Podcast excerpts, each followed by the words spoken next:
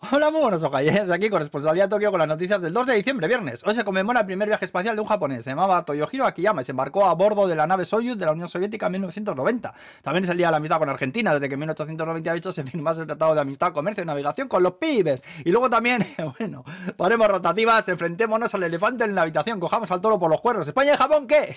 Oye, que nos ganaron 2 a 1. Joder. Y esto no se lo vio venir nadie, ¿eh? mucho menos los japoneses, que todavía están flipando. ¿eh? Ahora que también tengo que decir que yo vi el partido amistoso entre Japón y Brasil en verano ahí en el estadio olímpico y jugaron muy de igual a igual, ¿eh? Y que aunque nadie suele dar un duro por ellos, los primeros, los japoneses mismos, la selección japonesa bastante cañera, ojo, cuidado con ellos, ¿eh? En cualquier caso, yo me alegro, no de que haya perdido España, por supuesto, pero sí de que pasen los dos equipos a octavos, ¿eh? Por cierto, que mi hijo no quería ir hoy a la escuela porque el cabrón llevaba toda la semana vacilando a sus amigos de que iba a ganar el país de su padre por goleada, como a Costa Rica. Y se ha ido hoy el pobre esta mañana con las orejas más gachas que Legolas.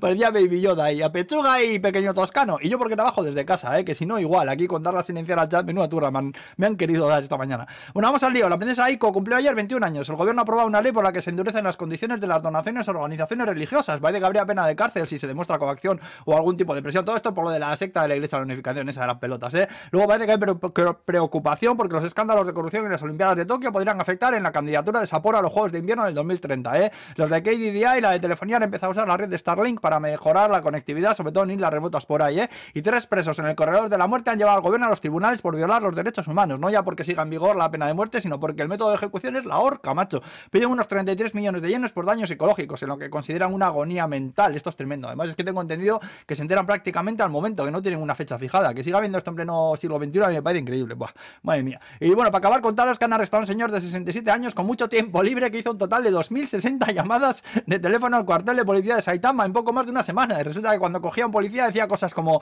Sois unos ladrones que os quedáis con mis impuestos, o estar despedido, o sois unos grandísimos idiotas viejales. Ponen la noticia que la duración total de las llamadas fue de 27 horas. Maldito tarado. Y que parece que no es la primera vez que hace unos años leí una parecida de Catalón también, ¿eh? Madre mía, el 15M a lo yayo individual, ¿eh? y bueno, aquí nos vamos a quedar. Buen fin de semana a todos. Agur.